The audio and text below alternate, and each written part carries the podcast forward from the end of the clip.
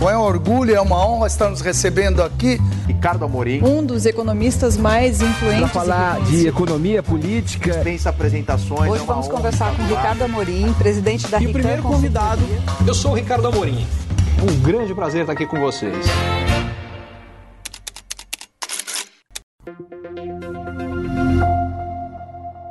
Depois de ter inicialmente sinalizado que o seu governo teria uma política econômica responsável e que, por consequência, as perspectivas de crescimento econômico, geração de emprego no Brasil, inflação eram positivas, o que fez com que o dólar despencasse em relação ao real inicialmente depois da sua eleição, as bolsas subissem muito, as taxas de juros caíssem nos mercados futuros, em função do fato de que, com André Lara Rezende e Pércio Alida liderando a equipe econômica de transição, esperava-se que viesse um ministro da Economia com uma linha parecida.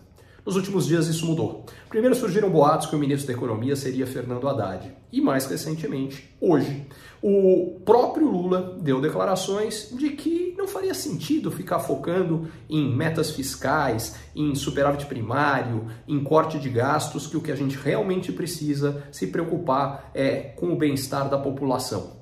O resultado foi que num dia em que as bolsas internacionais sobem 3%, o Brasil sobe no Brasil, eh, ela cai 3%. Uh, 6 pontos percentuais de diferença. O dólar, desde das, dos boatos uh, de que seria Fernando Haddad o ministro, e agora, por conta das declarações de Lula, subiu de 5,04 para 5,33. E você pode estar perguntando, e eu com isso? Tudo com isso. Na hora que o dólar sobe, os produtos importados ficam mais caros. Então, por exemplo, um produto que custe 100 dólares chegava no Brasil há três dias a 503 reais. Agora, 534. Mais inflação. Como a inflação sobe, para segurar os preços mais altos, o que a gente acaba tendo que fazer é elevar a taxa de juros, encarecer o crédito, dificultar para quem vende, repassar o aumento de custos para o preço de venda dos produtos. Quando isso acontece, as pessoas acabam comprando menos para segurar a inflação, só que as vendas caem. Quando as vendas caem, gente perde o emprego.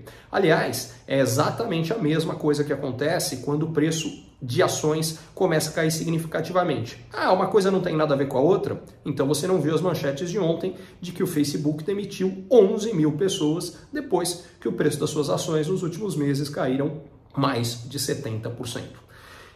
Recado é muito simples. Por que precisa levar a sério a meta fiscal? Por que precisa de superávit primário? Por que precisa cortar os gastos do governo como uma profunda reforma administrativa? Exatamente para cuidar da vida das pessoas. O que a gente vai ter é destruir a vida das pessoas se a gente não tomar muito cuidado com tudo isso, com o equilíbrio macroeconômico, que o Lula hoje também falou que não, isso não é importante. Isso é que garante que a vida das pessoas possa melhorar. Sem isso, o que a gente vai ter é vai afundar a economia brasileira, somem os empregos, a gente vai ter uma perda de riqueza gigante e aí a vida de todo mundo piora. E diga-se de passagem, o próprio futuro do governo Lula estará em risco e ele deveria saber disso, porque todo esse filme que eu contei para vocês, a gente já assistiu. Foi o que aconteceu no governo de Dilma Rousseff, quando ela optou também em deixar de dar atenção para essas questões fiscais. O governo podia gastar o que quisesse, achava que não tinha problema, e o que acabou acontecendo foi a nossa economia afundou nesse processo de gastos descabidos e das pedaladas fiscais. Dilma acabou passando por um impeachment e o Brasil inteiro sofreu e até hoje, de forma indireta, sofre as consequências disso tudo.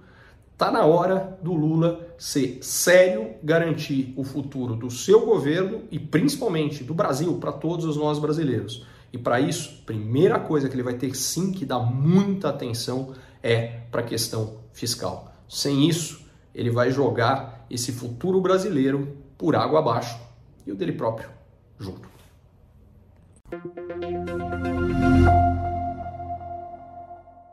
Curtiu esse conteúdo? Assine para receber quando cada um dos próximos for publicado.